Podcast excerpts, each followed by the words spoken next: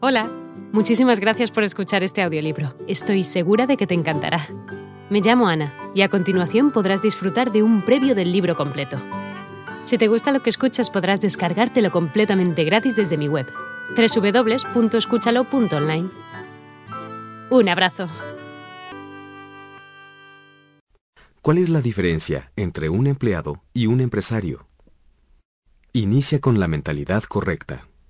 Cuando era joven, mi padre pobre a menudo decía, Ve a la escuela, saca buenas calificaciones para que puedas encontrar un buen trabajo con beneficios. Me animaba a convertirme en empleado.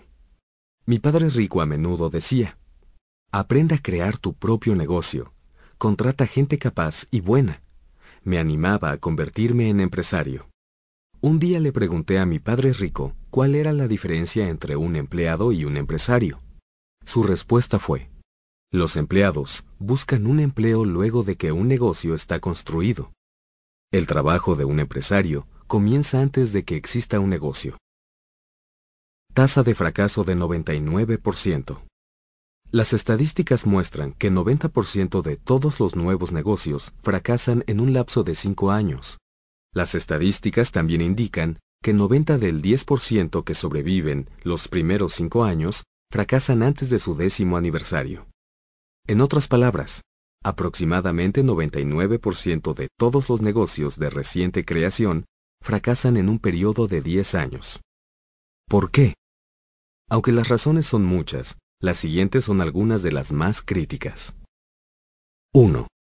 Nuestras escuelas entrenan a los estudiantes para ser empleados que buscan empleos, en vez de entrenar empresarios que desarrollen empleos y negocios. 2. Las habilidades para ser un buen empleado no son las mismas que se necesitan para ser un buen empresario. 3.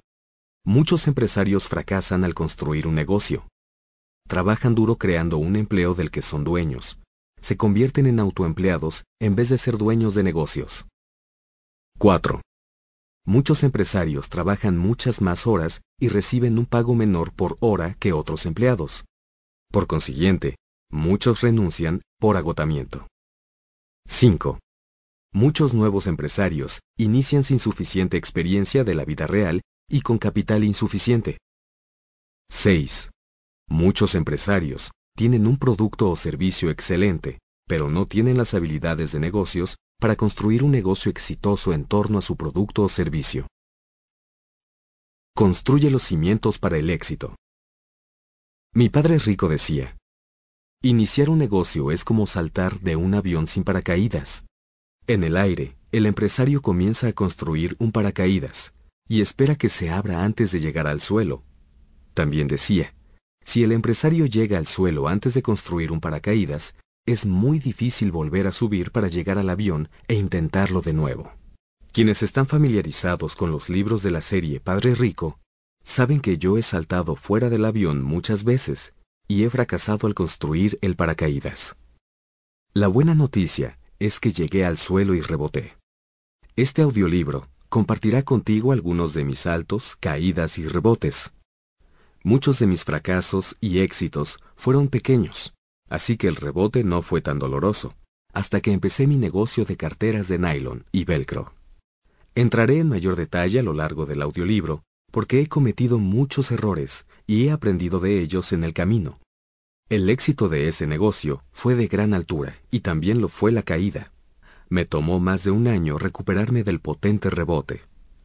La buena noticia es que fue la mejor experiencia de negocios de mi vida. Aprendí mucho sobre negocios y sobre mí mismo a lo largo del proceso de reconstrucción. La grieta en la presa. Una de las razones por las que caí tan fuerte en el negocio de las carteras de nylon para surfista fue que no presté atención a las cosas pequeñas. Existe algo de verdad en la vieja afirmación. Cuanto más grandes son, más duro caen. Mi pequeño negocio de carteras para surfista creció tan rápido que era mucho más grande que la capacidad de los tres empresarios que lo creamos. En vez de crear un negocio, habíamos creado un monstruo del Dr. Frankenstein, y no nos dimos cuenta. En otras palabras, nuestro éxito repentino estaba acelerando nuestros fracasos. El problema real era que no sabíamos que estábamos fracasando. Pensamos que éramos exitosos, ricos, genios, al punto en que nos molestaba consultar asesores expertos como abogados de patente. No los escuchábamos. Hola de nuevo. No está mal para solo una pequeña muestra, ¿verdad?